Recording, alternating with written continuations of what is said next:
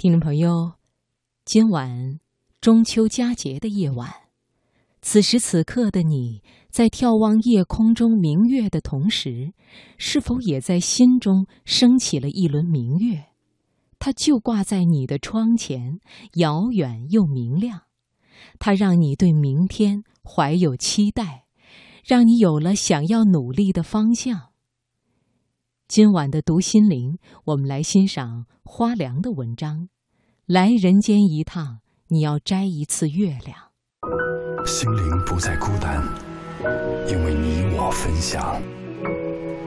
读心灵。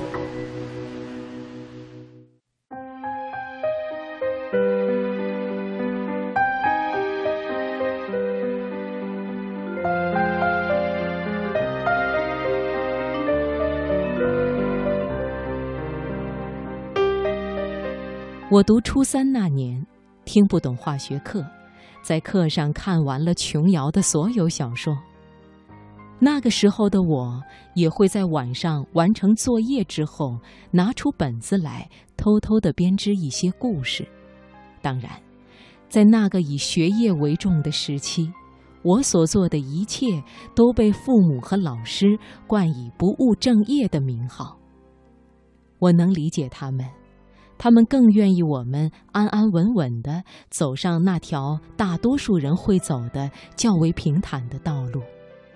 现在，我经常会收到一些男孩、女孩的私信或是留言，他们和当年的我一样，有着同样的期冀与憧憬，也有着同样的困惑与迷茫。有人说，我一直都有着自己的文学梦。希望有一天也能发表自己的小说，或者是，我今年高一，我以后想做个导演，拍出最伟大的电影。也有人说，我好想学音乐，可我妈妈不同意。我想说的是，当你们写下这些的时候，你们应当知道自己是幸福的，因为在这短暂的生命中，你们找到了自己的月亮。它挂在你的窗前，遥远又明亮。它让你对明天怀有期待，让你有想要努力的方向。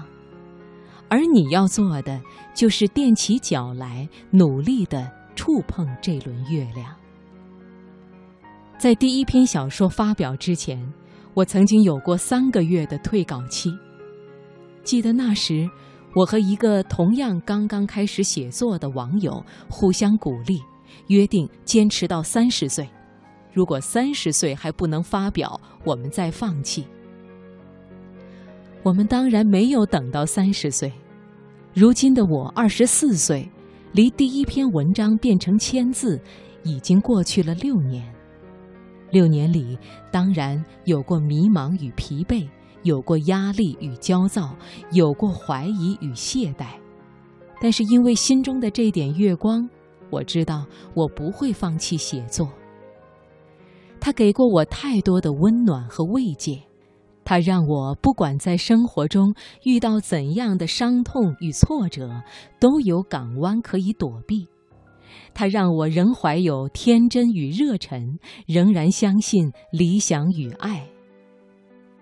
电影《超凡蜘蛛侠》里，女主角格温在毕业典礼上说过这样一段话：“生即幸福，不要浪费生命为别人的想法而活，要活出自己的意义，为你珍视的事物奋斗，心无旁骛。即使最后未能如愿，至少我们曾精彩的活过。所以，来人间一趟。”你要摘一次月亮。